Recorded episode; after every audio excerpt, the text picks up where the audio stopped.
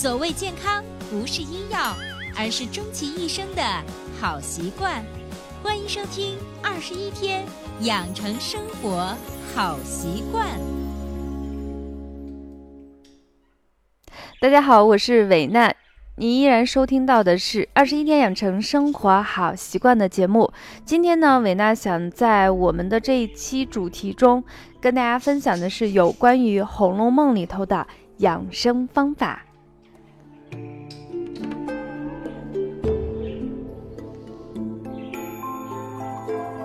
当然，如果你有什么困惑，或者是你想美娜在节目中给大家分享一些你感兴趣的话题，也希望你在下方给美娜留言。这样的话，我们把大家问的比较多的问题集中收集起来，在下期节目中。可以跟大家一起分享。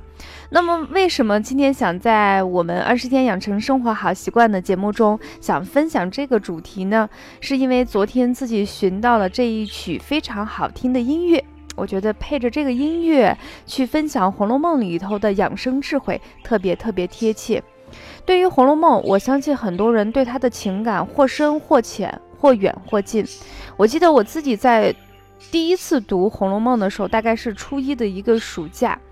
嗯，因为父亲有一套原著的《红楼梦》，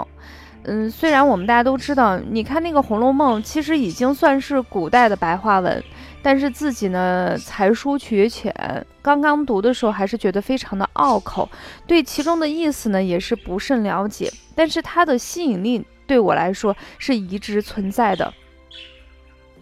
那直到自己上了大学开始，因为我在大学期间本身学的专业是中西结合的专业，那么我自己对里头像那种养护身体啊，如何养颜呀，如何调理身体的部分还是非常感兴趣。我记得当时我有一个非常大的一个疑问，我不知道在座各位收听节目的你们。是不是跟我也有类似的一个困惑呢？就是我就觉得吧，这么富贵的人家吃一顿饭啊，就相当普通一大家子一年的开销。可是他们身体如果出现一些小的问题的时候，却采用了那种最简单的方法去养护，甚至是治疗。有时候我都觉得那种方法是穷酸至极。这个又是什么原因导致呢？当然，随着自己在大学期间不断的学习以及工作了这么十几年以后，越来越发现，其实越简单的方法，越落地的方法，越大家觉得是那种很简单的方法，其实在我们生命中才发挥着极其重要的作用。所以，我们经常有一句话叫做“大道至简”，说的也就是其中之一的意思吧。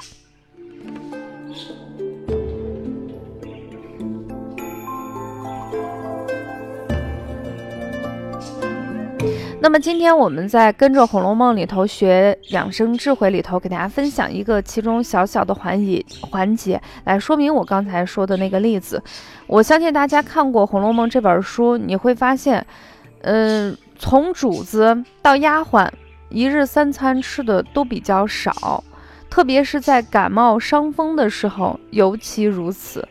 嗯，大夫呢一般都是不会开药方的。而是让这个人静静、清清静静地饿上两顿，而且要求饮食一定要特别清淡。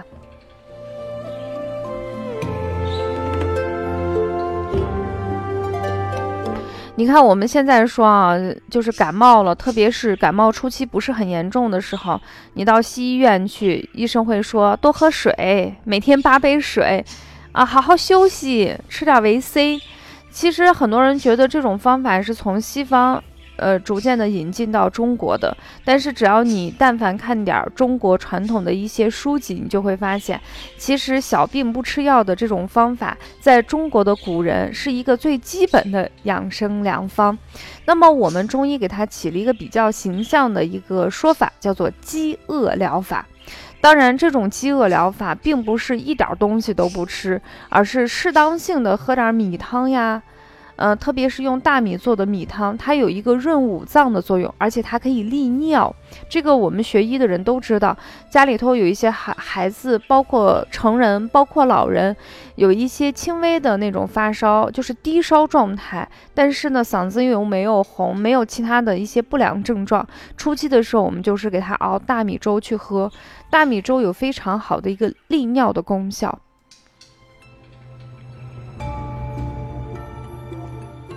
那么除此之外呢，这种饥饿疗法有时候也会跟着季节的不同，稍微有一些化裁。你比如说，到了夏天的时候，我们可以稍微放点绿豆进去；冬天的时候，稍微加点糯米进去。如果真的是年纪比较大，身体还是脾胃比较虚弱的人，我们适当的会放一些山药或者是枣。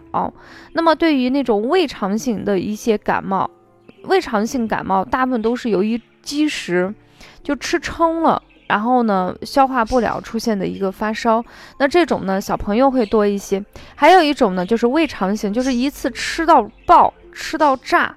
年轻人还好，脾胃功能还不错，但是有一些脾胃功能本身虚弱的一些人，或者是上了年纪的人，你会发现今天家里头来了朋友，来了亲戚，特别开心。这个胃不好的人，或者是稍微上了一些年纪的人，今天心情特别好，就。陪着客人，陪着亲戚去多吃了几顿，然后可能没有及时的进行补救。什么叫及时补救？你比如说喝一些消食的一些东西，他没有，可能匆匆就睡觉了。那这种情况下，可能就因为肠胃不适引起的感冒。那么这时候，呃，对饮食呢就。更加的严格，就是因为你肠胃引起的一些感冒，其实对这种油腻的食物、比较滋腻的食物是非常的敏感，就是一闻就想吐，一吃就拉肚子。那在这种情况下，我们中医一个最基本的调理，就是在我们的大米粥里头可以加一些白萝卜，甚至可以放一点点淡淡的盐进去，啊，喝汤吃萝卜吃大米，对于消化吸收非常的好。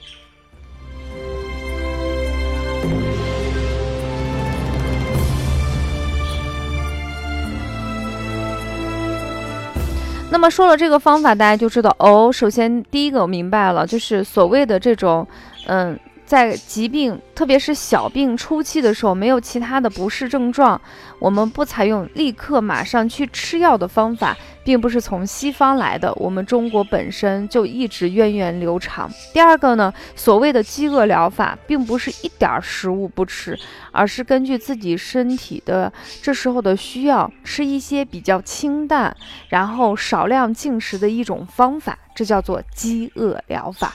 当然，很多朋友听到这里头，他会有一个疑问，就是说，哎，你说的好像有点道理啊。虽然说我也不知道中国传统文化它里头确实有这些东西，或者说我对西方的东西，其实我并不是十分的感冒。你说了这么一大堆，我貌似觉得它还是有一定的道理。那么除了貌似有道理以外，你能不能跟我好好的解释一下，为什么在小病初期？嗯，采用这种清淡饮食，稍微让自己的脏腑功能饿一样的方法来治疗我们初期的一些疾病呢？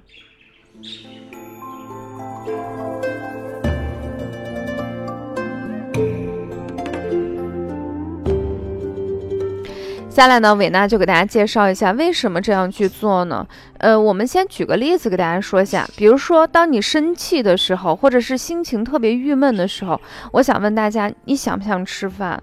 可能绝大部分人说，哟，我气都气饱了，我还吃什么饭呀？我吃都卡到那儿吧？对。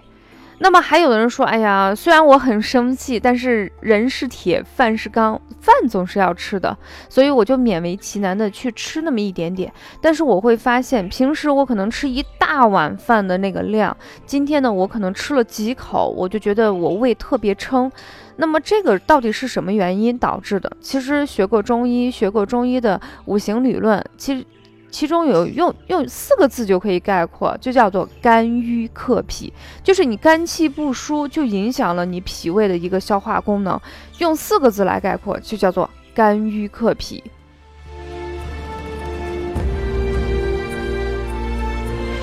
那为什么给大家先举这个例子？其实我就想用一个相对比较极端的例子来告诉你，当你心呃心情不好的时候，你是吃不下饭的，即便是吃了，你是消化不了。那为什么会出现这个问题？是因为肝郁了。肝郁换算成大家能够听懂的话，就是说你肝的这个能量是不足的。肝呢，在我们中医里头，它有一个助消化的功能。所以，当你肝的能量不足的时候，你帮助食物消化的能量自然就会下降。那么，同样同理的道理，当你生病的时候，不要说你肝的能量不足，你全身所有脏腑，包括身体的所有器官的能量，总体来说都是比较低迷的。你想象一下，有一个人点灯熬油似的，白天工作，晚上打游戏去追剧，二十四小时过后，你再看看你的精神状态，你的脑袋不仅是又沉又重，甚至有时候会形容像灌了铅似的，腿呢就像是从别人那儿掰下来塞到自己上，整个人的身体跟躯壳，包括灵魂，好像完全的进行肢解。呃，用现在年轻人的说法，就是这时候人的那个脑油是很低很低，所以当我们身体出现一些轻微就是不适的时候，比如说像今天我们说的，在感冒初期的时候，我们那个身体的总体的那个状态，就像你加班了一天一夜以后，脑油比较少，整个身体能量都比较低迷的那个状态，跟这个是比较相似的。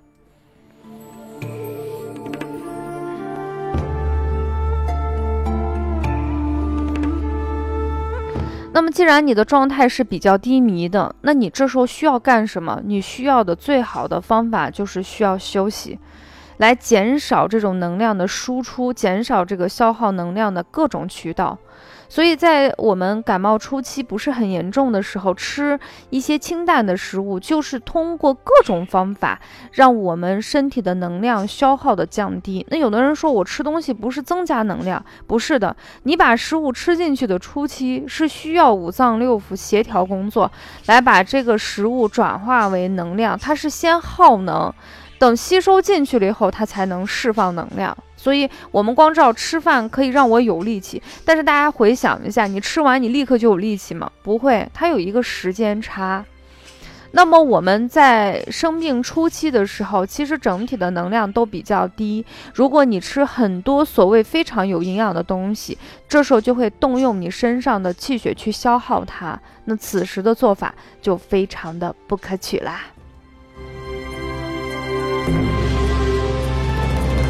好了，希望伟娜这样给大家比较详细的分解一下，大家是不是对我们《红楼梦》中这种平民版的饥饿疗法有了一个全新的一个认识？或者是虽然以前认识到了，但是没有这么详尽。那么希望以后有机会再给大家比较系统的去分享《红楼梦》中的其他养生方法。好的，说到这里，本期节目暂告一段落，下期节目不见不散。